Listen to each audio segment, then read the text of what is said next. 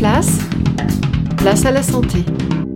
Bonjour, aujourd'hui on s'intéresse au lien entre notre cerveau et nos émotions, Chloé. Oui, des études menées dans ce domaine montrent que nos émotions seraient reliées non pas à une, mais à plusieurs parties du cerveau. Et en effet, chaque émotion serait reliée à une partie précise venant de différentes régions. Mais alors lesquelles?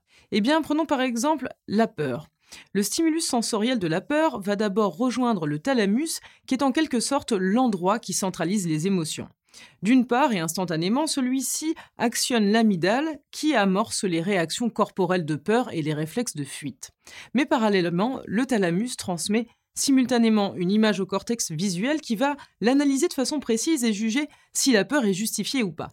Mais si le cortex visuel comprend qu'il n'y a pas de danger, eh bien, il enraye l'activité de l'amygdale et la peur cesse. Merci beaucoup pour ces explications, Chloé. À bientôt.